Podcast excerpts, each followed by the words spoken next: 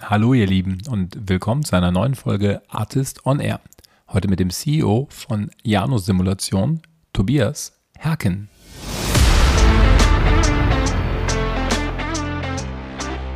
Dann haben wir erst auch im Sales das Wort KI benutzt und dann haben wir relativ schnell äh, wieder davon Abstand genommen und gesagt, ne, wir nennen es Assistenzsystem, weil wir gemerkt haben, viele kriegen Angst. Also äh, KI ist nicht nur cool, sondern viele Kunden denken auch, naja, wenn ich konstruiere jetzt irgendwas, mache ich schon zehn Jahre und jetzt macht eine KI mir auf einmal Vorschläge. Wie lange dauert es denn noch, bis ich da äh, gar nicht mehr gebraucht gar bin, ja. gar, gar, nicht mehr bin? Und dann zu sagen, hey, du bist der Experte, wir machen dir nur Vorschläge, wie du, wie du schneller werden kannst und besser werden kannst, das kommt beim Kunden viel, viel besser an.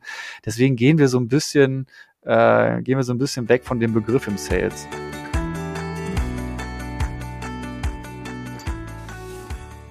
Ja, Hammer-Podcast mit Tobias, ähm, der eine super spannende Simulationsfirma in Bielefeld und Dortmund führt. Inzwischen auch Darmstadt und Berlin. Äh, Janus Simulation, letztes Jahr 3 Millionen RA, dieses Jahr auf dem Weg zu 9 bis 10 Millionen RA. Und wir haben darüber gesprochen, wie er dann nächstes Jahr das nächste Mal Triple schafft, also Richtung 30 Millionen RA gehen will. Ähm, das, sind, das sind sportliche Zahlen für eine Firma, von der ich nie gehört hatte. Ähm, die Intro kam über den Mark Miller äh, von Carl Square. Vielen Dank da an, an der Stelle. Hammer, ähm, Hammer Story, super humble, äh, wie jemand einfach ähm, aus der legendären Uni Paderborn ähm, äh, ja aus dem Studium raus in so eine Mantelfirma der Uni reingeht. Ja, nicht als Gründer, aber inzwischen als CEO eine Simulationsfirma, die so ein bisschen Projekt abgewickelt hat, inzwischen auf 100 Mitarbeiter an vier Standorte ausbaut, international agiert und ja, so ein bisschen einfach Simulation macht. Ja, und was heißt das? Ähm, alles, alles, was man berechnen kann, berechnet Janus und benutzt dafür schon seit 2019 relativ viel Machine Learning, äh, würde man jetzt künstliche Intelligenz nennen. Äh, wie das aber im Sales zurückgeschlagen hat, und wie sie das jetzt angepasst haben in ihrem Sales Pitch, wie ähm, Tobias jetzt die Firma so groß gekriegt hat, warum sie in Darmstadt ein, ähm, einen äh, neuen Standort aufmachen und ähm, ja, warum jetzt ein Privatmilliardär äh, investiert hat in einer relativ ruhigen ähm, Runde und was sie mit dem Geld machen. Das sind alles Themen, äh, die, die ja eine super Breite äh, abwickeln. Ich wer da nicht, äh, wer da nicht irgendwas Spannendes findet im Podcast, würde mich total wundern.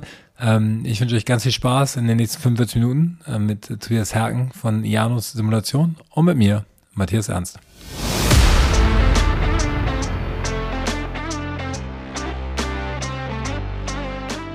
Artist on Air, der SaaS-Podcast für den deutschsprachigen Raum.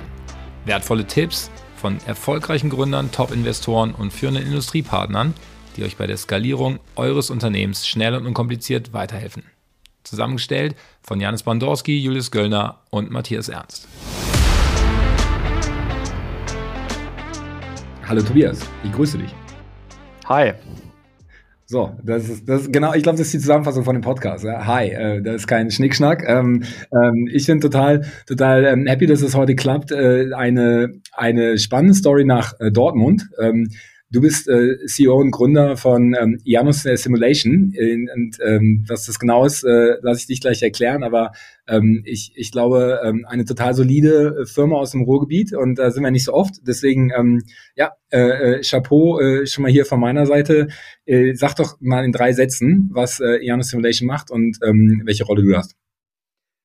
Ja, also meine Rolle hast du ja gerade schon genannt. Äh, das, was wir machen, ähm, ist, wir, wir, wir bauen im Prinzip mit viel Mathematik und Physik bauen wir die Wirklichkeit nach. Ne? Also wir digitalisieren meinetwegen einen, einen Raum, wo jetzt wahrscheinlich gerade jeder drin sitzt, der diesen äh, Podcast hört und rechnet dann aus, wie die Luft sich in dem Raum bewegt oder wie die Wärme sich da verteilt. Und wenn man das gut macht, dann kann man natürlich an so einem Raum viele Sachen ähm, ändern. Ne? Äh, Höhe, Breite, ich kann da Möbel reinstellen, ich kann mir angucken, wie sich Schall ausbreitet, ganz, ganz viele äh, Fragestellungen beantworten, die man so braucht. Und ähm, das führt dazu, dass die äh, die Architekten besser arbeiten können. Jetzt machen wir eigentlich fast gar nichts in der Baubranche, ähm, aber das äh, führt auch dazu, dass technische Produkte besser, besser konstruiert werden können. Also Pumpen, Mischer, Rührer, Autos äh, und ganz, ganz viele weitere technische Produkte. Ich habe das hier gerade meinem, äh, meinem Kollegen im Office äh, versucht so zu erklären, äh, was ich in der Recherche verstanden habe, korrigiere mich da gerne, aber ich gucke immer davon aus, irgendwie, früher hat irgendwie ein, ein, Autobauer ein Modell bauen müssen, einen Windkanal gestellt und jetzt könnt ihr einfach das, das Auto sozusagen als digitales Modell in einen digitalen Windkanal stellen und ähm, äh, trotzdem schon Ergebnisse kriegen. Und wenn ihr dann den Heckspoiler um fünf Grad irgendwie verstellen wollt, dann geht das halt in zehn Sekunden und ihr müsst nicht erst ein neues Modell bauen. Und damit sparst du natürlich wahrscheinlich als, äh, als Hersteller relativ viel Zeit und Kosten, oder? Ja, na klar. Also das, ist auch so ein, so ein Standardbeispiel. Also Volkswagen kann dann halt, keine Ahnung, 3000 äh, Varianten von einem Seitenspiegel oder von einem Spoiler hochladen und sich dann angucken, welche ist eigentlich der beste in Bezug auf, keine Ahnung, Spritersparnis oder Aerodynamik äh, oder äh, Haltbarkeit äh, und solche Dinge. Ne? Das bietet halt sehr, sehr viele Möglichkeiten, viele, viele Versuche parallel zu machen. Okay. Und ähm, das Ganze machst du jetzt seit acht Jahren, glaube ich, so 2015 bis, bis jetzt. Ähm, äh, in Dortmund. Vorher hast du ganz normal studiert an der ähm, legendären Uni Paderborn. Ja, ähm, ja, ja exakt. Äh, ja, wir haben es gerade im Vorgespräch schon festgestellt, äh, ich, ich habe tatsächlich auch an der Uni Paderborn äh, mal studiert. Leider haben wir uns da knapp verpasst, aber ähm, ähm, ja, was hat dich da eingeführt? Ich, also ich bin wegen Siemens dahin gekommen. Ich, ich wollte eigentlich in Berlin studieren und äh, BWL und dann hat Siemens mir ein Stipendium gegeben, hat aber gesagt, irgendwie BWL ist voll, mach mal Computer Science in Paderborn. Ich jetzt mal, habe ich jetzt mal gesagt, denke ich drüber nach, weil ich keine Ahnung hatte, äh, was sie damit meinen, also mit dem gesamten Satz. Ich wusste nicht, was Informatik genau bedeutet und ich wusste nicht, wo Paderborn ist. Ähm, aber am nächsten Tag habe ich dann zugesagt und es äh, war eine interessante Reise. Wie, wie bist du nach Paderborn gekommen? Ja, ähm, Party, Partyborn oder Paderboring, das war damals so der Hashtag. Ganz ehrlich, als ich mit dem Abi fertig war, wusste ich so gar nicht, was ich machen sollte. Und dann wollte ich gerne Mathe- und Sportlehrer werden. Und für das Sportstudium an der Uni Bielefeld, da wo ich eigentlich herkomme, da war mein, äh, mein Abi zu schlecht. Naja, dann habe ich einfach mal gegoogelt, welche Unis gibt's denn noch? Und da kam halt Paderborn raus. Und das war auch wirklich der Grund, warum ich dann immer nach Paderborn gegangen bin. Ähm, war im Nachhinein gar nicht schlecht. Ich habe ja, hab ja nicht äh, lange auf Lehramt studiert, habe dann relativ schnell in den, in den Maschbau gewechselt. Und das konnte man da auch studieren. Und ehrlicherweise, ähm, Paderborn ist auch eine coole Stadt. Äh, sehr sehr klein, sehr gut bürgerlich, die Leute sind in Ordnung. Ähm, ich habe es nie bereut, dass ich da gewesen bin. Ja, na, I agree, I agree. Ich, äh, ich äh, hätte es vorher auch nicht so ähm, vorhersagen können, aber am Ende, im Nachhinein würde ich auch sagen, es war, war vielleicht sogar besser als Berlin für mich. Aber ähm, ja, äh, und, und ähm, ich war ja auf der auf der Party-Born-Seite, auf jeden Fall. Also das äh, unterschätzt man. Aber wenn ein Drittel der, der Einwohner Studenten sind, dann kriegt man das auch ganz gut geregelt da. Ähm, Jetzt hast du, hast du da äh, studiert, Maschinenbau sagst du ja auch, und bist dann, bevor du Janus gegründet hast, ja noch vier Jahre wissenschaftlicher Mitarbeiter gewesen. Ne? Also du bist sozusagen ähm, Diplom irgendwie oder Uni, dann wissenschaftlicher Mitarbeiter, dann in die Gründung. Ähm, was ist da passiert? Was stelle ich mir in diesen vier Jahren vor, dass du sozusagen in Paderborn A geblieben bist und nicht direkt angefangen hast, irgendwo zu arbeiten und B, es dann am Ende so zu einer Gründung gekommen ist? Das interessiert mich immer gerne. Ja, also vielleicht noch eine Anmerkung. Ich, äh, also mir hat damals ein Freund gesagt, ich, ich, ich wäre ein Heimscheißer. Ich weiß nicht, ob man diesen Begriff kennt. So, ähm, ich, also mein Lebensmittelpunkt ist ja Bielefeld und ähm, Paderborn war da irgendwie immer pendelbar. Und ehrlicherweise war das auch wieder Glück, weil ich war dann fertig und dann äh, mochte ich den Prof irgendwie und der mich auch und hat dann gesagt, willst du nicht hier anfangen zu arbeiten und äh, deinen Doktor machen? das ist natürlich für jemanden, der dann gerade mit dem Studium fertig ist, irgendwie auch cool. Ne? Also weiß ich nicht, die Professoren sind dann ja noch so wirkliche Ikonen. Also jedenfalls war das für mich so. Naja, und dann habe ich äh, meine damalige Freundin, heute Frau, gefragt, ob das nicht auch in Ordnung wäre. Und äh, man, man kriegt ja auch Geld an der Uni, wenn man dann da arbeitet und nicht mehr studiert. Und dann habe ich das vier Jahre lang gemacht. Ne? Und dann ähm, vielleicht noch zur Gründung. Wir hatten schon total viele geile Gründungsideen in der Uni Paderborn-Zeit. Äh, die erste war, wir haben ähm, ein Paintball-Match organisiert zwischen den äh, Maschbauern und den Wirtschaftsleuten. Äh, äh, haben dann einen Bus gechartert und sind auf so Paintballfelder gefahren und haben dann eine riesen Gaudi gemacht. Das Problem war nur, wir haben damit kein Geld verdient. Also es blieb eigentlich nachher gar nichts mehr über, weil wir auch die Kosten völlig falsch kalkuliert haben und haben es dann irgendwann abgebrochen. Ähm, und ich hatte auch eine Gründungsidee ähm, zu der Zeit, äh, das war im Tattoo-Bereich bin gar nicht tätowiert, weil ich gar nicht drauf gekommen bin. Aber ich habe einen Kumpel, der hat gesagt, ich kann eine App schreiben. Kann man sich nachher ein Tattoo angucken unter unterschiedlichen äh, Lichtverhältnissen. Also irgendwie, keine Ahnung, wie sieht das am Strand aus? Wie sieht das aus, wenn ich abends irgendwie feiern bin und so. Und da habe ich gedacht, boah, cool. Hm. Haben ja total viele Leute ein Tattoo, das könnte doch eine Idee sein. Also dieser Gründer, Gründerinstinkt, der war immer schon da. Und das war auch, glaube ich, dann nachher äh, der Grund, warum ich dann zur Firma Janus gegangen bin. Denn ich bin eigentlich gar kein Gründer. Die Firma gab es schon. Ich habe den Frank dann kennengelernt. Ähm, der war, der kam von einem Mathematiklehrstuhl, mit dem wir gemeinsam Forschung gemacht haben. Und als ich fertig war, war ich auch in Australien, äh, drei Monate. Und da hat der Frank mich angerufen und gesagt, ey, der andere Partner, der geht zum TÜV, der geht weg, ähm, hast nicht Bock bei uns einzusteigen. Ne? Und das war damals, glaube ich, total, also ich glaube, meine Oma, wenn ich dir das erzählt hätte, ich hatte Angebote von guten Firmen äh, mit einem guten Einstiegsgehalt und habe mich dann für, äh, für ein zweieinhalb Mann-Unternehmen entschieden. Ähm, und ich habe auch lange überlegt, warum habe ich das eigentlich gemacht. Ne? Ich, wie lange gab es, äh, einfach, ja, habe ich schlecht recherchiert, aber wie lange gab es Janus dann vorher schon? Ähm, ich glaube, sind 2006 gegründet worden. Und mhm. das war immer, es war so eine Firma, die hatte man an der Uni, um irgendwie Industrieprojekte bearbeiten zu können. Also keine Ahnung, bei dem Prof hat einer angerufen, irgendwie von einer Firma hat gesagt, wir würden gerne mal was bei euch rechnen lassen. Dann kannst du ja in der Uni eigentlich keine Rechnung stellen. Und dann hat man die Firma gegründet, hat man das darüber abgerechnet. Das äh, war dann so ein nettes Beibrot. Ne? Und dann hat man einfach dieses Vehikel genommen, ähm, um dann ähm, ja diese Firma daraus äh, daraus ja, zu bauen. Ich hatte, ich habe gestern, ich hatte gestern einen Podcast recorded mit dem mit dem Fabian Beste von Fourscreen und haben auch ein bisschen über äh, über TU München und so. Und dann habe ich es auch gesagt. Meine MBA-Professoren in, in, Barcelona, die hatten alle eine Firma, ja, und die haben einfach hart das MBA-Studentenpotenzial ähm, verkauft, ja, an den spanischen Markt. Also wir haben die ganze Zeit irgendwelche Projekte gemacht, die dann der der der Professor irgendwo ähm, an die an die Firmen verkauft hat, ja. Und äh, ich fand es aber auch, also ich glaube, es war ein offenes Geheimnis und es fanden alle gut, weil dadurch sind die Projekte einfach total relevant gewesen. Ja, weil du kriegst dann halt irgendwie Aufträge ähm, von Novartis und Co. und äh, die dann aber auch so am Zahn der Zeit sind und nicht 20 Jahre dasselbe, ne? Und irgendwie dann veraltet. Ähm, also das ist fair. Ich glaube, es wird in Deutschland noch nicht so so intensiv gemacht oder äh, wahrscheinlich im Maschinenbau weniger irgendwie als bei den BWL-Professoren. Aber ähm, äh, okay, und so ist dann sozusagen diese diese Firma entstanden und die habt ihr dann halt genommen und habt ihr jetzt mal aus der Uni raus ähm, ein bisschen bisschen aktiver betrieben. Ja, genau. Also äh, wir haben damals erst Dienstleistungen angeboten. Also wir konnten ja simulieren, konnten wir immer schon. Wir hatten auch einen Spezialbereich, das waren damals Kunststoff, ähm, Kunststoffprozesse, was weiß ich, Extrusion ähm, für Doppelschnecken, also für, für ganz spezielles Zeug. Ähm, da, da kannten wir uns aber gut aus. Dann bin ich halt durch die Republik gefahren. Also ich bin 2015 bis eigentlich 18 bin ich so 75.000 Kilometer im Jahr gefahren. Das war ja damals, gab es ja auch noch Teams, war jedenfalls zumindest im deutschen Mittelstand noch nicht so on vogue. Da wollte man die Leute persönlich vor Ort haben. Dann haben wir da Ergebnisse vorgestellt oder auch Projekte akquiriert.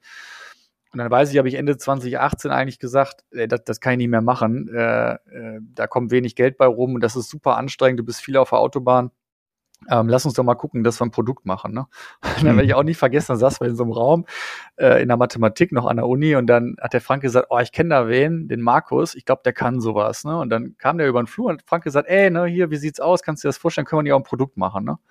Ja, und dann, äh, dann ist all das entstanden, was jetzt, äh, das war so der, der Grundstein. Und der Markus äh, ist auch noch mit dabei, das ist unser technischer Leiter, das ist eines der größten Teams, was er leitet, mit knapp 40 Mitarbeitern ähm, richtig äh, coole Story, wenn man so an die alten Zeiten zurückdenkt. ja, aber auch einfach eine, eine witzige äh, Gründungsstory. Äh, jetzt halt nicht so, nicht so halt aus diesem äh, Berliner ähm, oder Münchner oder WHU-Bubble raus, sondern einfach aus der, aus der Uni eine technische Gründung. Ich finde das super. Und es scheint ja auch gut zu funktionieren. Gib uns mal kurz einen Überblick. Du hast jetzt schon gesagt, ähm, Markus hat dann äh, ein technisches Team von 40 Leuten. Wie viel, wie viele seid ihr so insgesamt? Wie seid ihr aufgestellt? Wir sind ungefähr knapp, äh, knapp 100 Mitarbeiter ähm, an mittlerweile vier Standorten. Das hat aber eher was mit der, ähm, mit der Personalakquise zu tun. Also Berlin ist jetzt gerade dazu gekommen mit einem kleinen Team. Darmstadt kommt im, äh, kommt im Januar mit dazu, mit einem gleichen, mit einem größeren Team. Ähm, aber Dortmund und Bielefeld sind immer noch die Hauptstandorte und ähm, ich kann auch, kann auch ein bisschen was zum Umsatz sagen. Wir haben letztes Jahr mit knapp drei Millionen abgeschlossen und wir, wir sind auf dieser Tier 1 Kurve. Also Ziel muss sein, dieses Jahr irgendwie bei neun bis zehn Millionen ARA rauszukommen. Zack, kann man das muss ich nicht mal fragen, das äh, finde ich finde ich hervorragend. Ähm, genau, also äh, äh dann nochmal verdreifachen jetzt, ja. Äh, ja. Das ist äh, das ist das Ding. Okay, ähm, äh, jetzt ist ja auch schon äh, fast Oktober. Also das, äh, ich würde vermuten, du würdest das jetzt nicht sagen, wenn du nicht auch halbwegs confident wärst, ähm, dass, dass das irgendwie in, in der Richtung oder in der Größenordnung klappen kann. Ja, ja, genau. Ich glaube, ich, ich glaube, im August lagen wir vier Prozent runter. Jetzt, ich, ich das ist auch so ein Tick von mir. Alle, alle Bestellungen, die gehen noch auf mein E-Mail-Konto und dann, dann gucke ich mir die gerne an, wenn ich so am Flughafen sitze und denke, ach, guck mal hier und da. Ich glaube, äh, jetzt, jetzt September war gut und eigentlich ist das letzte Quartal schon eher so ein strategisches, dass man denkt, okay, jetzt große Sachen, vielleicht schieben wir das auch lieber ins nächste Jahr, weil dann wird es natürlich richtig hart, ähm, das so weiter zu strukturieren, dass man nochmal verdreifachen kann. Ne? Ja. Okay, ähm, aber äh, du spielst mir die Bälle ja einfach total zu. Ich finde das, finde das sehr angenehm. Ähm, das wäre jetzt äh, nämlich genau auch die nächste Frage. Also was, äh, was müsst ihr, was habt ihr gemacht, ja, um ihr in Founder Learnings zu gehen oder in, in äh, SaaS Learnings generell? Was habt ihr gemacht, um jetzt äh, von den von den drei auf die neun Millionen irgendwie dieses Jahr zu kommen? Und was hast du dir für nächstes Jahr vorgenommen? Ja, das sind genau zwei relevante Fragen, finde ich. Also wir haben, wir haben massiv das Marketing ausgebaut. Ähm, ist, glaube ich, auch für Softwarefirmen total unterschätzter Bereich. Ähm, also wenn Leads reinkommen von, äh, von interessierten Leuten, das ist einfach, das ist so Gold wert. Ähm, dann haben wir Sales ausgebaut, haben viele, wir haben ein eigenes ähm, Callcenter. Man nennt das ja SDA, weil ich lerne auch immer, immer, immer dazu, wie, das, die, wie Leute das nennen. Ein eigenes SDA-Team aufgebaut, die machen Cold Calling, aber die machen auch, ähm, die machen auch viel ähm, Messevorbereitung und holen die, die Bestandskunden. Wir machen ja viel Upsell auch äh, mit an Bord. Und wir haben natürlich echt ein paar coole AEs. Und wir haben auch ein Finding gehabt letztes Jahr, wie wir eigentlich Produkte verkaufen. Ähm, nämlich eher, also wir, wir verkaufen ja sehr technische Produkte, unsere Kunden sind ja Ingenieure, ne? Und äh, wenn du da anrufst und sagst, wir haben ein fertiges Produkt, das ist super gut geeignet für das, was du da machst, das kommt nicht so cool an. Wir fahren jetzt eher die Strategie, dass wir sagen, wir haben eigentlich ein halbgares Produkt und du, lieber äh, Ingenieur, du bist ja Experte, du kennst ja den Markt viel besser. Kannst du nicht mal drei Monate uns helfen, dass wir da irgendwie das äh, in die Serienreife bringen? Ne? Das finden die total klasse. Ähm, und ehrlicherweise ist, auch, äh, ist es auch wahr, weil die helfen uns wirklich. Die geben uns dann hier einen Tipp und die, das muss man auch haben und dies und jenes. Und nach drei Monaten fragen wir die halt, wollen, wollt ihr es weiter nutzen oder nicht? Ne? Ähm, das, das klappt viel, viel besser als dieser typische Sales-Weg mit hier, guck mal und wir machen ein Meeting und alles ist toll, was wir können. Ja, ähm, ist mega. Es ist halt, äh, das ist halt, glaube ich, ICP richtig verstanden. Ne? Irgendwie äh, da an den, an den finde ich, finde ich da gut. Wir müssen ja im Nachgang gleich gleich noch mal über unser unser Circus-Event reden. Das ist ja, wir machen ja im April haben wir ja noch ein Event für SDRs und AEs, also genau für äh, das Tomorrowland des Tech Sales, sagen wir immer, wo wir so ein Learning Development vielleicht ähm, könnt ihr da ja dann auch einfach mal da irgendwo auf, auf der Stage irgendwie so eine Geschichte erzählen, wie ihr das so umgebaut habt, ja, und äh, sozusagen Gerne. den Approach. Ähm, machen wir gleich. Ähm, aber ja, äh, finde ich, finde ich super spannend, weil ich glaube, genau, genau das hätte mich jetzt auch interessiert. Ähm, äh, wie, wie euer Sales-Team aufgebaut ist, haben wir gleich verstanden. Das klingt, klingt vom, von der Orga normal. Irgendwie inhaltlich hast du den, den Trick gerade schon verraten. Und dann hast du gesagt, ihr habt Marketing stark ausgebaut. Was, äh, was heißt das? Naja, wir machen, ähm, also erstmal Personal. Wir haben viele Leute im, im Marketing eingestellt, einen Performance-Marketer, ähm, dann Social Media Manager, ähm, all diese Dinge.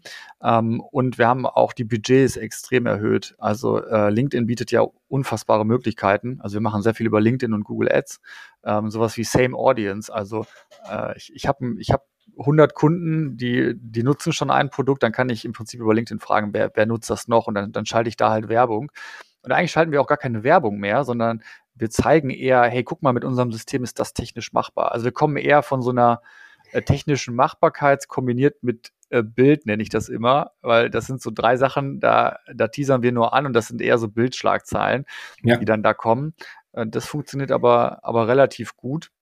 Ja, ich glaube, das ist, da haben wir den, den Tim Rath von Yojaba, ähm, der das immer äh, predigt, ja, Demand Gen äh, ist das neue Lead Gen, also dass du im Endeffekt einfach sagst, guck mal hier, das ist eine Simulationssoftware und ähm, das kannst du damit machen und im Kopf von deinem Kunden geht dann auf einmal auf diese, diese Idee, ach krass, äh, vielleicht könnte ich das ja auch gebrauchen oder ihr könnt dann im zweiten Schritt ja wahrscheinlich sagen, so, wenn du das nicht nutzt, dann geht ihr halt irgendwie äh, viel Potenzial. Also dass du halt erstmal sagst, irgendwie, was kann die Software und dann irgendwie, was passiert eigentlich, wenn ich, wenn ich mich darum nicht kümmere, ja, und um genau. halt diesen, diesen Demand dann zu erzeugen. Und dann kommen die Leads wahrscheinlich äh, auch, ähm, kommen die mehr inbound oder ähm, ich meine, ihr habt ja SDAs, hast du gesagt, also äh, wollt ihr das vorqualifizieren? Wollt ihr sozusagen die Leute schon mal anteasern und wenn dann die SDAs anrufen, wissen sie schon, wovon ihr redet oder wie, wie genau stelle ich mir das vor? Also, also wir, wir wollen natürlich immer, immer viel mehr Inbound haben. Outbound ist immer schwer. Ähm, und ähm, ich glaube, die Quote ist jetzt ungefähr ähm, ja 35 zu 65 Prozent, also 35 Inbound, 65 Outbound, dass wir Leute okay. anschreiben, äh, ja, ähm, Serien fahren über LinkedIn, da, da gehen wir im Sales ja so vor, dass wir die, wir rufen die an, dann adden wir die bei LinkedIn, also diese, diesen typischen, ähm, die, diese typischen Abfolgen, die man da hat. Ähm, das dauert aber auch von den Sales Cycle länger. Also bei den Inbound Leads merken wir, dass die Sales Cycle deutlich geringer sind. Die haben schon Interesse an dem Produkt, die brauchen vielleicht was, die haben schon mal beim Mittagessen mit ihrem Chef drüber gesprochen ähm, und dann geht das relativ fix. Okay, okay.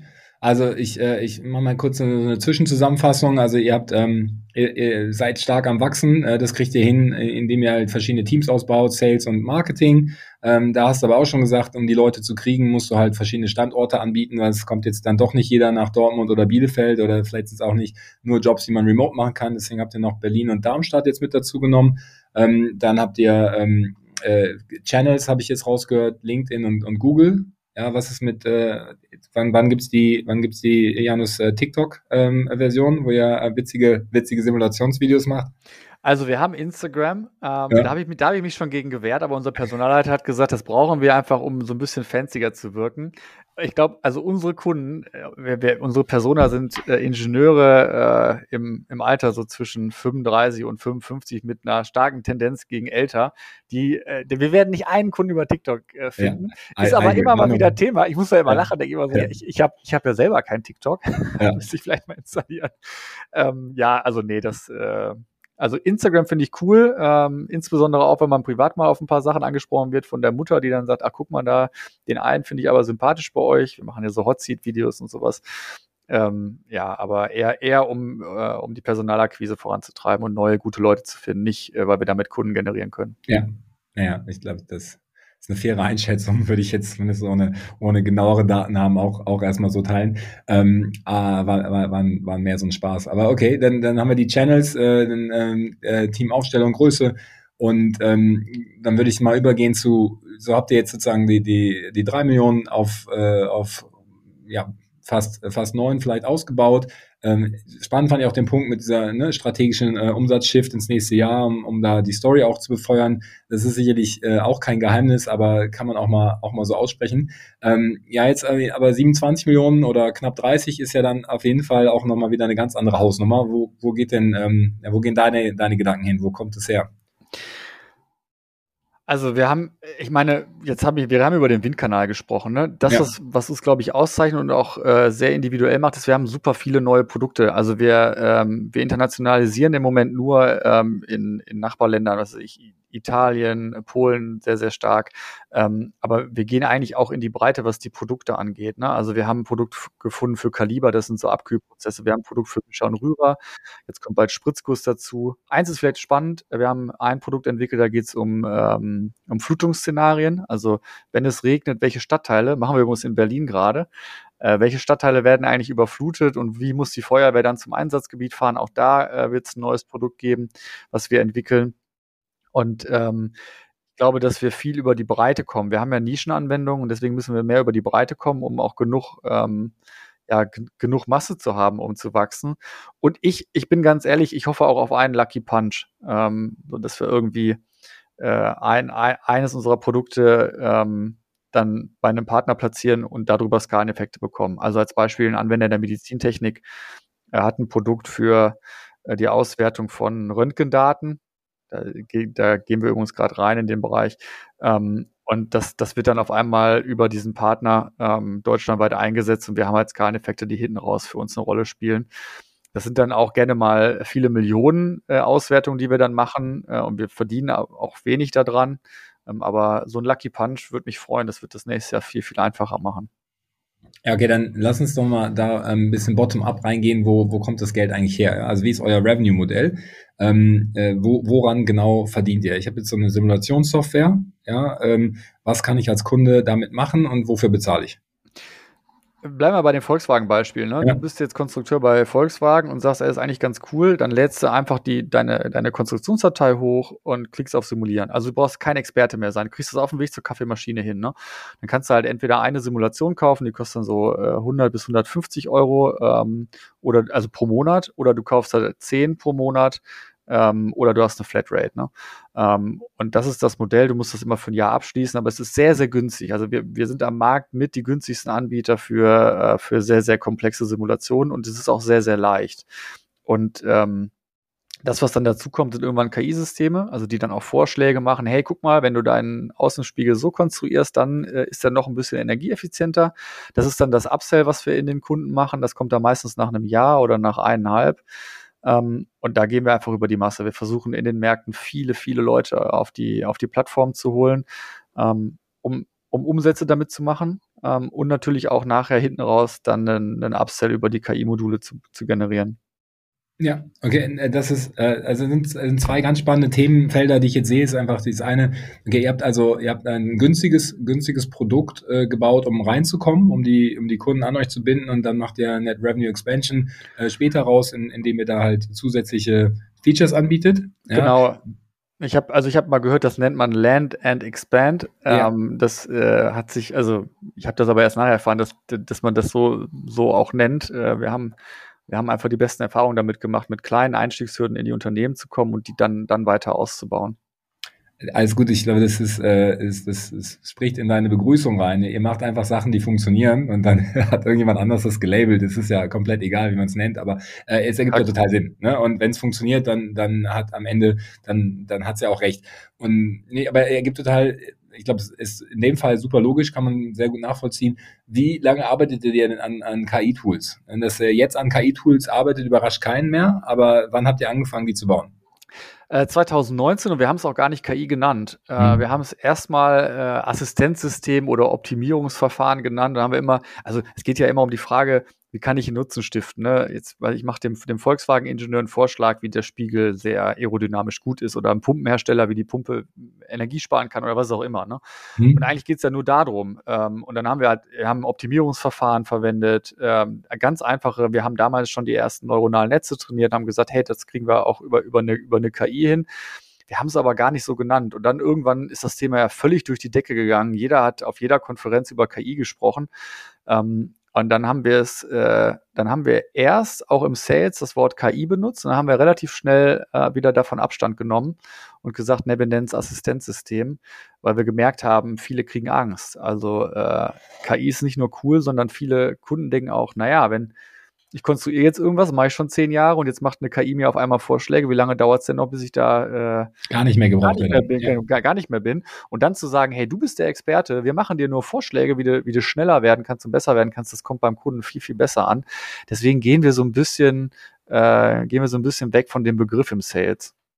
Aber, aber wenn man auf dein LinkedIn-Profil geht, ja, also ähm, neben, also mein, mein, mein persönliches Highlight war ja ähm, auf eurem Company-Profil äh, das Thema ähm, äh, Spezialitäten ja, oder Spezifikationen, da, da kann man mal, ich habe es meinem Kollegen vorgelesen, haben wir alle gelacht, da sind sehr schöne Wörter drin, äh, wo, worin ihr spezialisiert seid, das können sich alle mal durchlesen, aber auf dem... ja, auf ich weiß vor allem selber nicht, was ja, da steht. Ja, ja, ähm, auf dem Hauptbild äh, hinter, deinem, hinter deinem Profil steht halt erstmal ganz dick Deep Tech, AI und Simulation. Ja, also cool, Branding-mäßig ja. habt ihr da auf jeden Fall schon mal den richtigen eingestellt oder die richtige, ähm, um die, die Keywords da mal zu, zu summarizen. Also äh, das, was äh, ähm, vielleicht mit äh, Janus äh, Simulation oder Simulation aus Dortmund etwas, äh, etwas weniger ähm, weniger ähm, gehypt klingt, finde ich jetzt auf deinem, auf deinem Background mit Deep Tech AI und, und Simulation klingt es halt schon so viel, viel besser vermarktbar ja, und äh, auch viel, viel konferenztauglicher. Bist du da jetzt auch on Tour und, und sprichst ganz viel zu äh, AI und, äh, und äh, künstlicher Intelligenz? Ja, aber klar, also äh, ich, ich werde schon viel eingeladen ähm, und spreche auch darüber. Wir haben halt den Vorteil, wir kriegen ja Daten aus den Simulationen. Ne? Also viel, wenn man über KI spricht. Wir hatten gestern, äh, ne, vorgestern war ich beim großen Medizinhersteller.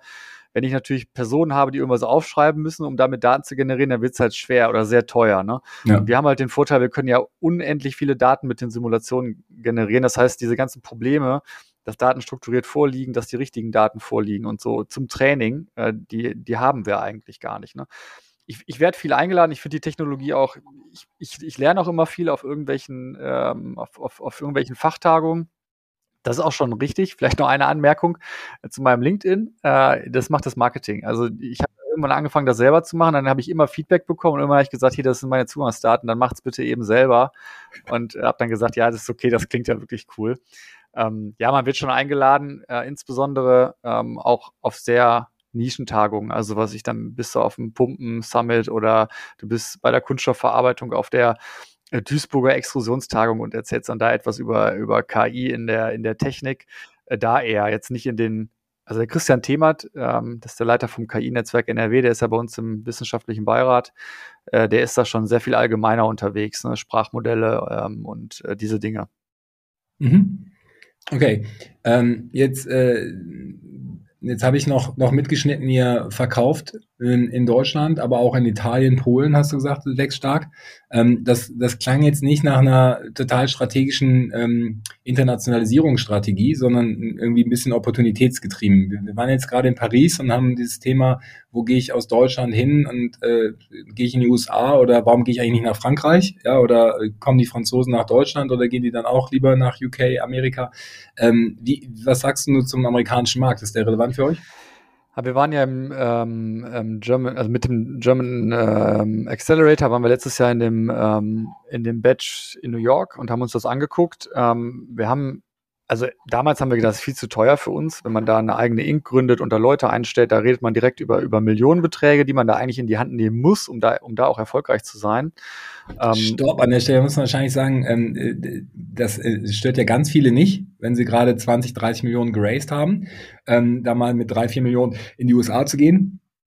Ja, aber das ist ja nicht, also ich bin ja, wir sind ja, ich bin ja irgendwie auch nicht der, der typische Startup-Mensch ähm, und ich komme ja aus Dortmund äh, und äh, ich, wir sind ja sehr sparsam und das ist auch nicht nachhaltig, glaube ich, weil dann, dann gibt man da fünf Millionen aus und dann hat man da ein paar Kunden.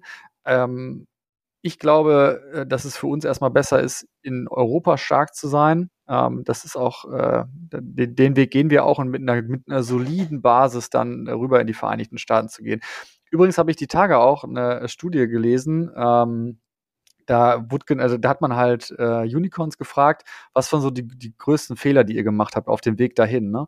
Und ganz viele haben gesagt, wir sind zu früh in die Vereinigten Staaten gegangen. Ähm, ja, da gibt's Nein, du, ich glaube, es gibt wieder. Wir haben uns jetzt gute äh, und schlechte Cases und es gibt Leute, die das lieben und, und äh, Leute, die es nicht mehr. Ich, äh, deswegen frage ich ja nach deiner persönlichen Meinung, aber von, von der Finanzierung, irgendwie, seid ihr komplett bootstrapped oder habt ihr Investoren drin? Nee, wir haben jetzt, äh, wir haben eine Finanzierungsrunde gemacht, wir haben ähm, aber auch ganz untypisch, wir haben ähm, äh, wir haben einen, einen Milliardär mit reingenommen, äh, der die, in die Technologie verliebt war und äh, wir haben dann dieses ganze VC-Game gar nicht spielen müssen mit Liquidationspräferenz und diesen ganzen Dingen. Sind wir sehr glücklich mit der Entscheidung, haben genug Wasser unterm Kiel, um jetzt richtig äh, nochmal viele, viele Investitionen zu tätigen äh, und sind auch coole, coole Meetings mit dem. Mhm. Ja, also dem, dem also, gehören jetzt 10% der Firma. Ähm, und, ich habe äh, keine Ahnung, ähm, äh, habe ich jetzt, habe Cap Table mir nicht angeschaut, aber irgendwie äh, äh, Herr, Herr Schwarz äh, von Lidl und Kaufland, der voll auf AI geht und will euch dann in seinen AI Campus holen in Zukunft, den er gerade baut. Ja. Der ist es? Nein, nein, nein, nein. Ach nein, nein, der, nein, nein, der, der ist es nicht. Nee, das ist, kann man auch sagen, das ist Andreas Hettich ähm, vom, vom Hettich-Konzern. Ja. Ähm, der da eingestiegen ist, ein promovierter E-Techniker. Äh, das war auch, war auch eine coole Kennenlernphase, weil wir, glaube ich, ich glaube, wir haben drei Wochen über Inhalte und Produkte gesprochen und Technologien. Und dann haben wir nachher so gefühlt einen Tag über äh, Kennzahlen und alle anderen Sachen gesprochen. Das war sehr angenehm. Also auch ja. für, für uns, weil wir gedacht haben, da holen wir jemanden, der ins Team, der unsere DNA hat. Ne? Der ist äh, sehr bodenständig, äh, kommt selber aus dem Unternehmertum. Das, ähm, das war ein guter Fit. Ja, das ist super. Ich glaube, das ist auch total wichtig, ähm, dass man äh, bei Investoren nicht, nicht nur aufs Geld guckt, ne? also vor allem vielleicht sogar weniger aufs Geld, äh, sondern dass man halt sehr, sehr genau überlegt, ob der strategische Fit und auch der persönliche Fit dann am Ende passt, ja, zur, zur DNA, wie du sagst. Ähm, ja, okay. Ähm, das heißt, da, ähm, da habt ihr jetzt mal einen Teil abgegeben. Ähm, boah, jetzt bei äh, 3 Millionen ARA äh, und dann 10 Prozent. Wann, wann war die Runde? Im Mai war die Runde. Ah ja, gut. Genau. Ja, gut. Aber dann habt ihr jetzt auch ein bisschen, also äh, könnt ihr auf jeden Fall ein paar, paar Jahre das Team noch ausbauen und bezahlen, ja? Definitiv, ja. Und ähm, genau, also wir haben, äh, wir haben auch viel vor mit dem, äh, mit dem Geld. Ähm, mhm. Also wir, wir, wir hatten, ich hatte immer so ein paar, es gibt in der technischen Welt so ein paar Leute, die sind im Bereich KI und auch im Bereich Simulation extrem geil. Die haben aber alle sehr, sehr gute Stellen äh, oder haben eine, sogar eine Professur oder andere Dinge. Und da habe ich immer gedacht, boah, ey, also wenn du das Geld hast, dann würdest du die mal ansprechen und denen einfach ein ganz unverschämtes Angebot machen, dass die zu dir kommen. Ähm, und das hat teilweise geklappt mit ganzen Teams drumherum, die gesagt haben, oh, da kenne ich noch den und den, die kommen auch alle mit und so. Das war, das, das ist schon wirklich cool, ja. Okay, also das ist noch, noch so ein, äh, noch so ein äh, Learning und äh, auch vielleicht Highlight, so einfach so eine, so eine Shortlist oder vielleicht auch eine Longlist haben von den allergeilsten Leuten in dem Feld, die man, äh, die man gerne hätte, ja, und die genau. einfach nicht bezahlbar sind, aber schon mal, schon mal im Kopf haben. Und jetzt hast du ein paar davon äh, zu euch gekriegt, ja? Ja, genau. Also ähm, das wird jetzt bald auch offiziell in, äh, ich glaube, nächste Woche wird es offiziell bekannt gegeben. Wir haben einen, einen der, der Topstars für, ähm, für, einen, für einen gewissen Bereich von Simulationen geworben. Wir haben äh, vorher haben wir ein, ein Expertenteam aus Berlin bekommen, äh, die machen so Brandschutzsimulation, Evakuierungsrechnung. Das, äh, das hat uns richtig gefreut, ja. Ah, mega. Weil die ja, Produkte ja, einfach geil werden. Also ja. bin auch, ich, das ist, glaube ich, auch so, ein, so, eine Sache, die uns immer wichtig war. Wir wollten, also ich glaube, wenn du richtig geile Produkte hast, dann ist natürlich immer noch der Bottleneck Vertrieb und du musst es auch irgendwie an den Mann bringen, das ist auch wichtig. Ähm, aber äh, das war immer unser Credo, dass, dass das auch einfach ähm, Top-Qualität sein muss. Ja, ja, finde ich, finde ich super. Also es äh, ist ja auch viel sympathischer, irgendwie einfach ein gutes Produkt bauen und das dann zu verkaufen, als erstmal zu verkaufen und dann zu gucken, äh, ob man es hinterher hinkriegt oder nicht. Ja, also das ist ja vielleicht so ein bisschen das, was du mit, mit weniger nachhaltig dann auch äh, vorhin gemeint hattest. Ja, erstmal Geld reinkippen und, und irgendwas aufblasen, was du dann nachträglich mit Inhalt füllen musst. Ähm, okay, aber äh, zurück, zurück zu der Frage, irgendwie ähm, e-, internationale Expansion. Ja, sagst ja, ihr habt jetzt ein Produkt und ihr macht auch noch ganz viele neue Produkte, weil ihr da unterschiedliche Verticals habt, in die ihr reingehen könnt. Ähm, jetzt ist natürlich gleichzeitig in mehrere Länder gehen und gleichzeitig andere Verticals aufbauen, dann sehr komplex. Das äh, ähm, geht ja dann geht ja dann schnell hoch in der Komplexität. Äh, wo ist da der Fokus? Äh, geht ihr geht ihr mehr jetzt in andere Länder oder mehr in andere Verticals? Sowohl als auch. Mhm. Ähm, wir, haben, wir haben das Glück, dass wir bei zwei Produkten haben wir einen Vertriebspartner gefunden, die verkaufen dann technische Systeme und vertreiben es mit. Die, die sind dann schon weltweit tätig, da kommen wir dann auch mal nach Asien mit unseren Produkten und äh, solchen Dingen. Ähm, wir haben dieses Jahr vier neue Verticals aufgebaut, also vier neue Produkte ähm, und wir planen jetzt noch drei weitere EU-Länder. Alright. Ja, aber ähm, das ist dann so, das ist dann so das Game, wenn man dann halt von, von drei auf 27 Millionen geht, dann, ähm, dann macht man auf einmal auch einen größeren Laden. Wie äh, schaffst du das als CEO, ja, ähm, der jetzt irgendwie äh, ein, ein Bielefelder Heimscheißer war und jetzt schon 100 Leute in, in vier Städten irgendwie unter sich hat und irgendwie ähm, jetzt dann nochmal noch mal mehr Produkte, mehr Kategorien, teilweise Asien. Also das ist ja auch eine persönliche Reise und Entwicklung. Da, da muss man ja auch, auch ein bisschen an sich, aber wie, wie kriegst du den, wie kriegst du das ganze, ganze Konstrukt jetzt gemanagt?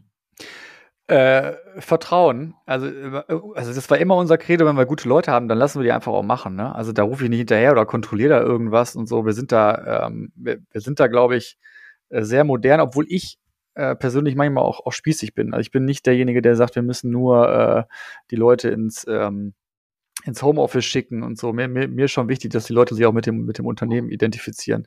Jetzt kurz äh, zu mir ist natürlich viel Arbeit ähm, und ähm, ja, es ist viel Arbeit, es macht auch total Spaß. Also ich habe, ich, ich hatte einen Moment, als ich, als wir dann gehört haben, dass da der eine oder andere Experte gekommen ist und dann, dann sitzt du so in einer Runde und dann bist du wieder wie so ein kleiner Schüler und denkst du so, wie geil ist das, dass du jetzt mit dem sprechen kannst und dass der, der dass der dich auf dieser Reise unterstützt oder die oder wer auch immer.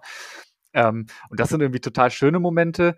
Äh, ich, ich, ich habe ja, ja, ich, hab, ich, weiß, ich weiß, was du meinst, aber es ist auch abstrus, weil der denkt ja dann wieder, du bist sein Boss oder? Ja, also in genau. gewissen, gewissen, Verhältnis, in gewissen Verhältnis hast du diesen Menschen ja dann auch eingestellt. Ähm, das heißt, du bewunderst äh, die Person für ihre, für ihre Leistung oder Genie oder ihr, ihr Fachwissen in einem bestimmten Bereich. Und diese Person denkt halt irgendwie aus irgendeinem Grund ja auch cool, dass ich Teil von dieser Geschichte bin, die du halt irgendwie aufbaust. Ne? Also das ist, genau. das finde ich ja gerade bei so jungen Gründern, die dann irgendwie von null auf einmal so Milliardenkonzerne aufbauen und dann halt irgendwie total krasse Leute einstellen, die teilweise auch zehn Jahre mehr Erfahrung haben als sie. Das, das ist ja irgendwie so, wie, wie kriegt man das hin? Ja? Also was, was halten denn die oder warum kommen die, warum kommen die Experten in, in eure Firma? Was meinst du? Wahrscheinlich hoffe, ja nicht nur wegen des Paychecks. Ja? Also, also ja, du hast jetzt ein bisschen nein, mehr liquide Mittel, nein, das nein, hilft, aber äh, so, so Leute, die sind ja innerlich getrieben meistens. Ja, genau, die sind inhaltlich getrieben, die wollen auch, äh, die, die wollen was nach vorne bringen. Also ich, ich bin ganz offen, äh, bei einem der Leute war es so, die, die, der, der, der hat schon immer gesagt, ich mache hier sehr, sehr viel Forschung und das, das, das landet irgendwo in der Schublade oder nur bei den Konzernen. Wie kriegen wir es eigentlich, äh, wie kriegen wir es eigentlich hin, dass, dass auch der Konstrukteur oder der Mensch im Blaumann an der Anlage diese Technologie nutzt? Ne? Und da habe ich gesagt, ja, also wenn, wenn du das hinkriegen willst, dann, dann mach's doch mit uns. Ne? Ähm, und das sind dann, glaube ich, eher so Dinge. Also der, der Paycheck ist, glaube ich, wenig. Und ich, ich hoffe auch, dass, Frank und ich auch unser C-Level äh, auch, auch ähm, ja, auch zeigen, dass wir an diese, an diese Idee glauben, hier, hier das nächste Microsoft zu bauen. Ne? Ähm, weil also diese, die, diese Sachen, die wir da machen, die bieten unfassbares Potenzial für den deutschen Mittelstand. Also mal ganz davon abgesehen, dass ähm, man äh, Produkte besser macht, man kann auch viel schneller auf irgendwelche Sachen reagieren, wie äh, jetzt äh, geht's ja alles in Richtung Energieeffizienz, äh, dann geht's in Richtung weniger Sensorik einbauen, weil sehr, sehr teuer. Ähm, auch das Thema Flut, äh, Flutkatastrophen vorhersagen, ne? ist, doch, das ist doch der Wahnsinn. Also wir haben ein Produkt, das kann das sehr, sehr exakt machen. Ne?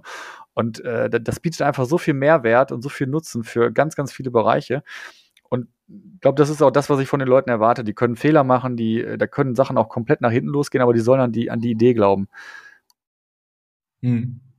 Ja, also ich glaube, was ich jetzt hier so höre, man nimmt dir, man nimmt dir das schon sehr, sehr authentisch ab, dass du ähm, erstmal hinter der Firma stehst und äh, auch hinter der Vision und auch irgendwie da relativ entspannt bist, so, also was, ähm, eine sehr gesunde, sehr gesunde Einstellung. Ich glaube, wenn, man Bock hat, so ein Produkt zu bauen, dann hört sich das so an, als könnte man das in eurem Umfeld äh, da auch ganz gut machen. Ähm, erklär noch mal ganz kurz für mich, irgendwie, ähm, warum, also Dortmund und Bielefeld verstehe ich, aus Bielefeld kommst du und du hast einen regionalen Bezug. Ähm, Berlin gibt es wahrscheinlich, gibt es viele Gründe und ist jetzt auch nicht ganz überraschend. Warum Darmstadt?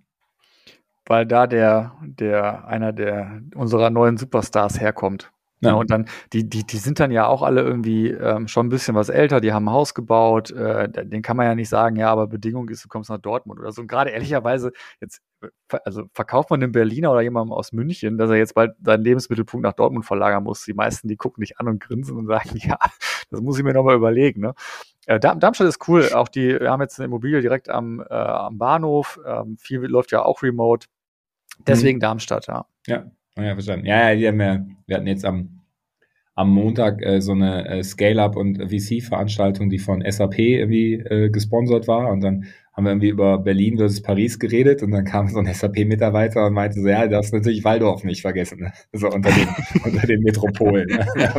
ich ganz kurz, äh, ganz kurz schlucken ähm, und dann äh, habe ich, weil ich den, den Connect zur SAP erstmal gar nicht gemacht habe, weil die nur quasi nur Sponsor waren, aber ähm, stehst in Paris auf so einem Boot und dann sagt irgendjemand Waldorf in so einem französisch-englischen Akzent. das hat mich kurz, kurz aber ja, genau, es gibt schon, es gibt cool, schon ja. ähm, Firmen, äh, Niederlassungen, die nicht, die nicht in Berlin und in äh, München sind und die haben dann äh, haben dann andere Niederlassungen aber äh, finde ich ja, finde ich ja spannend. Okay, das heißt, ihr, äh, ich glaube, das ist ein total klares Zeichen auch nach außen. Ihr sagt halt, okay, ich äh, will ein geiles Produkt bauen, also gucke ich, wo sind die geilsten Leute, die mir dabei helfen und im Zweifel kriegen die dann halt eine Niederlassung dahin, wo sie halt sind, da, damit die dann, an, äh, das ist ja auch ein sehr, sehr klares Commitment den Leuten gegenüber so, ja, ähm, äh, und, und dann sieht man halt, dass da halt nicht die Firma vorne steht, sondern halt das Produkt und damit dann halt auch die Leute, die das Produkt verbessern können. Okay, ähm, genau.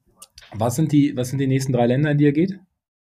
Ähm, also auf jeden Fall wollen wir es in Großbritannien versuchen. Äh, mhm. Ist gar nicht so leicht. Ich habe jetzt über die Tage auf, auf, in, auf, auf dem Netzwerktreffen, da haben viele drüber, drüber berichtet, wie das denn da so funktioniert. Ist nochmal ein bisschen anders als, glaube ich, so ähm, Europa generell. Ähm, und dann äh, Skandinavien. Erstmal ähm, äh, Norwegen und äh, Dänemark. Mhm. Okay. Und? Weil da auch viele technisch, also wir, unsere Kunden sind ja technische Unternehmen und da, ja. da sitzen viele, die, äh, ähm, die, die unsere, unsere Lösung gebrauchen können. Das kriegt man auch relativ schnell raus. Da kann man Umfragen machen oder sich angucken, wie viel, wie viel Konzerne oder Unternehmen sitzen da eigentlich, die die Lösung gebrauchen können und dann dann kriegt man relativ schnell raus, wo man eigentlich hin muss. Ne? Und dann dann sieht man auch sofort, dass äh, Spanien jetzt nicht eher unser, unser Fokusland ist, genauso wie Süditalien. Äh, Frankreich ist übrigens auch äh, nicht, nicht Fokus, ist ein bisschen besser als die gerade eben genannten. Aber die drei Länder sind jetzt erstmal die, äh, wo wir sagen, da, da sehen wir Potenzial. Die Ingenieurshochburgen, ja, okay. Ja, klar. Norwegen hat ja hat ja viel äh, ähm, Öl- und Wasserkraftindustrie, also da wird ja viel gebaut. Ähm, äh, da kann man bestimmt auch ein paar Strömungsoptimierungen äh, noch, noch vornehmen. Ja. Also Exakt. Also mal so out, out, of the box gedacht. Aber okay, ähm, äh, dann, ähm, dann trotzdem die Frage, ja, wo geht's, wo geht's hin? Du hast jetzt gerade gesagt, es kann das nächste Microsoft werden. Das würde ich challengen, weil ähm, ich denke jetzt so Microsoft, also so einen Brief schreiben, ja, oder irgendwie meine Tabellenkalkulation, das ist schon sehr, also es ist irgendwie B2B, aber doch schon ein sehr, sehr täglicher Anwendungsbedarf, äh, Simulation und auch so wie du deine Kunden gerade beschreibst, sind ja Ingenieure. Ingenieure sind halt dann doch, doch mal deutlich weniger als Leute, die Briefe schreiben auf der Welt.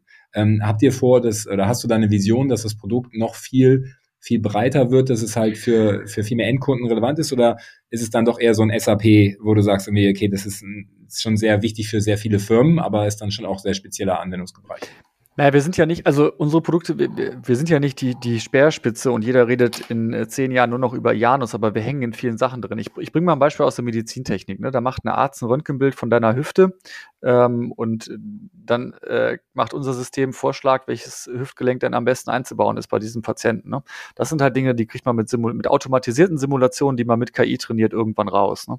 Weil, ähm, der, ähm, weil, die, weil die Software sozusagen aus zwei, drei Röntgenbildern die aktuelle Hüfte 3D simulieren kann und dann sagen kann, okay, da baue ich dir jetzt äh, ein Teil rein, was perfekt passt, auch wenn es sich bewegt?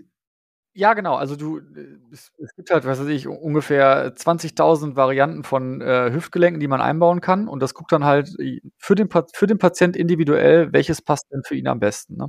Ähm, und ich finde das ganz spannend, weil ich habe jetzt mit mehreren Firmen gesprochen, sorry, wenn ich unterbreche, aber die, die machen halt, also, ne, also AI-Firmen, äh, künstliche Intelligenz, äh, mit so Bilderkennung. Also gibt zum Beispiel für speziell Brustkrebserkennung. Ja, wird früher halt viel getastet, jetzt kannst du halt irgendwie auch noch, auch noch Aufnahmen machen und dann hast du halt eine, ähm, eine, eine Machine Learning äh, dahinter, das halt einfach aus, aus Millionen von Bildern, die schon gemacht wurde, einfach dann einfach den, den Arzt, sagen wir mal, unterstützt ja, damit er sich nicht überflüssig vorkommt. Ähm, aber das ist ja dann ein sehr konkreter ähm, Use Case und darum wird eine Firma gebaut. Jetzt sagst du, na, wir haben halt irgendwo hier ein bisschen mit Luft- und Strömungskanal und, und Pumpen angefangen, aber äh, Röntgenbilder können wir nebenbei auch noch mitmachen. Das wäre ja schon krass, also wenn sozusagen einer eurer Use Cases das ist, wo andere eine ganze Firma draus bauen.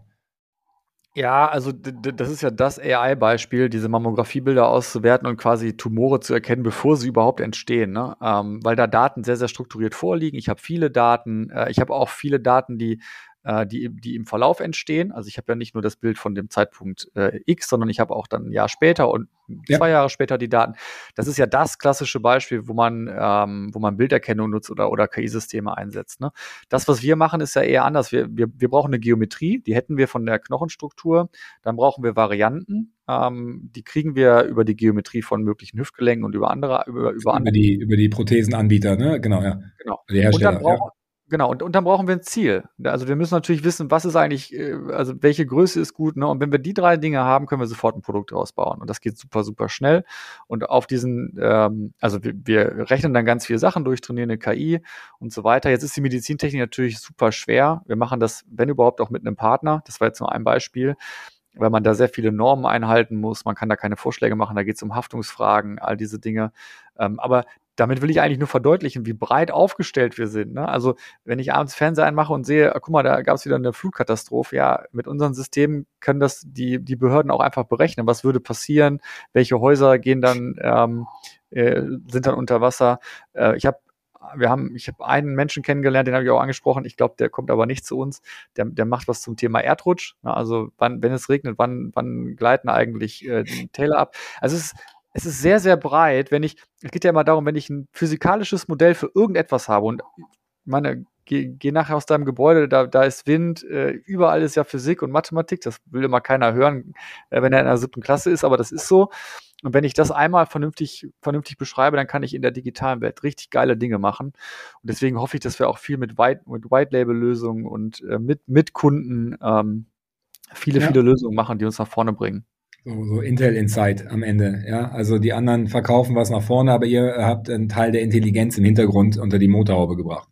Also, ja, genau, das ist, auch, das ist auch wichtig, weil der Mittelständler, wenn ich dem sage, ja, aber wir müssen da auch stehen und äh, nur, du, du, musst auch sagen, dass es unser Produkt ist und du machst dich auch abhängig von uns, allerspätestens dann werden die ja sagen, nee, das wollen wir nicht. Ne? Mhm. Deswegen haben wir auch ein, ein, ein, super Modell für Leute, die äh, sehr, sehr viel simulieren oder White-Label-Lösungen rausgeben wollen. Und da, da sehen wir uns eher als, äh, als Partner und uns ist immer wichtig, dass der vor allem was davon hat, nicht, äh, dass wir immer im Vordergrund stehen und Geld verdienen müssen. Ja, sehr sympathisch, sehr sympathisch. Ich finde es, ich finde es mega, ähm, ähm, nicht weil wir an derselben Universität äh, studiert haben, aber ich habe ja irgendwo auch äh, Computer Science studiert und ich habe sehr hohe Affinität zu Physik und Mathematik. Also ich bin einer der anderen Siebtklässler gewesen, ähm, aber ähm, ich kann kann es äh, kann es äh, sehr gut gut nachvollziehen. In, in meinem MBA haben wir mal mit Crystal Ball äh, simuliert. Äh, das ist so, das ist so meine Simulationserfahrung. Die ist deutlich weniger komplex, aber es hat mega Spaß gemacht. Ich kann mir das gut vorstellen. Ähm, äh, Top Story. Ähm, ich freue mich, äh, ich freue mich, dass wir uns im Oktober auf dem Summit sehen äh, und du die, die Story da auch noch ein bisschen hier in der, in der Berliner äh, Szene irgendwie ähm, oder in dem in der SaaS-Community erzählen kannst. Ähm, bevor ich dich jetzt zurück irgendwie da in, in Dortmund an deinem, äh, an deinem Baby arbeiten lasse, habe ich äh, noch eine Frage, die, die inhaltlich komplett unabhängig ist, aber äh, auf die ich mich auch freue, weil es eine Region ist, in der wir noch nicht waren, ist unsere Restaurantfrage. Ja, also dein persönlicher ähm, Restaurant-Tipp, vielleicht ein Laden, der, wo du sagst, der ist super, aber den kennt eigentlich nicht, äh, nicht jeder oder fast keiner, ähm, in einer Stadt deiner Wahl. Also von mir ist auch Berlin oder Darmstadt, aber vielleicht und äh, ähm, hoffentlich halt Bielefeld. Ähm, äh, da bin ich gespannt. Also ich esse super gern scharf und in Bielefeld gibt's äh, ein chinesisches Restaurant. Ich glaube, das heißt Chichu.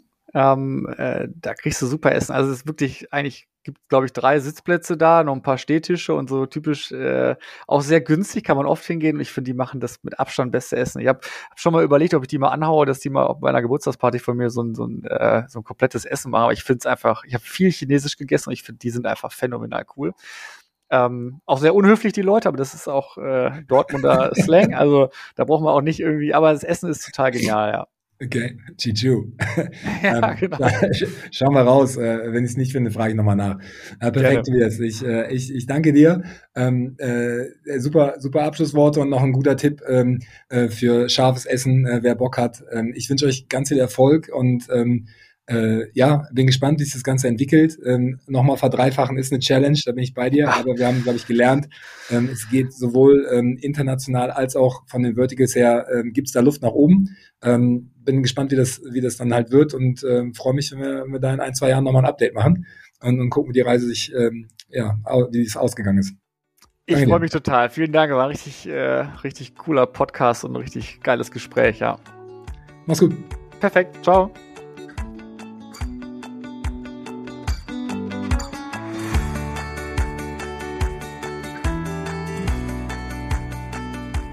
So, wir sind natürlich äh, voll im Artist Summit Vorbereitungsmodus. Der Podcast läuft trotzdem weiter. Wir haben ein paar Gespräche sinnvollerweise schon etwas früher aufgenommen. Das hier mit Tobias ist relativ aktuell und ich habe euch das jetzt kurz noch zusammengebaut, damit auch diesen Freitag äh, wieder was Spannendes drin ist. Ähm, ansonsten sehen wir uns nächste Woche beim Artist Summit und äh, dann noch kleine News in eigener Sache für die Fans, die bis hierhin hören. Ähm, wir stellen ein, ähm, die Artist Community wächst. Wir haben ja neben dem Summit jetzt auch noch den Circus dazu und ähm, da mit dem, mit dem Podcast, mit den zwei großen Events und inzwischen bestimmt sechs bis zehn kleineren Events im Jahr, ähm, brauchen wir auch ein bisschen Verstärkung im Team. Also insbesondere, wenn ihr jemanden kennt, der richtig stark in, äh, im Eventbereich unterwegs ist und ähm, Bock hat, mal ein größeres Event zu organisieren oder eine eine äh, paneuropäische Klein-Event-Serie, ähm, dann kontaktiert uns gerne und ähm, ja, macht die Intro. Ähm, alle anderen Leute, die Bock haben, das Artist-Team zu unterstützen, ihr hört ja, was wir jeden Tag machen, sagt einfach gerne Bescheid. Wir bauen das Team gerade etwas aus. Bis denn, der macht es.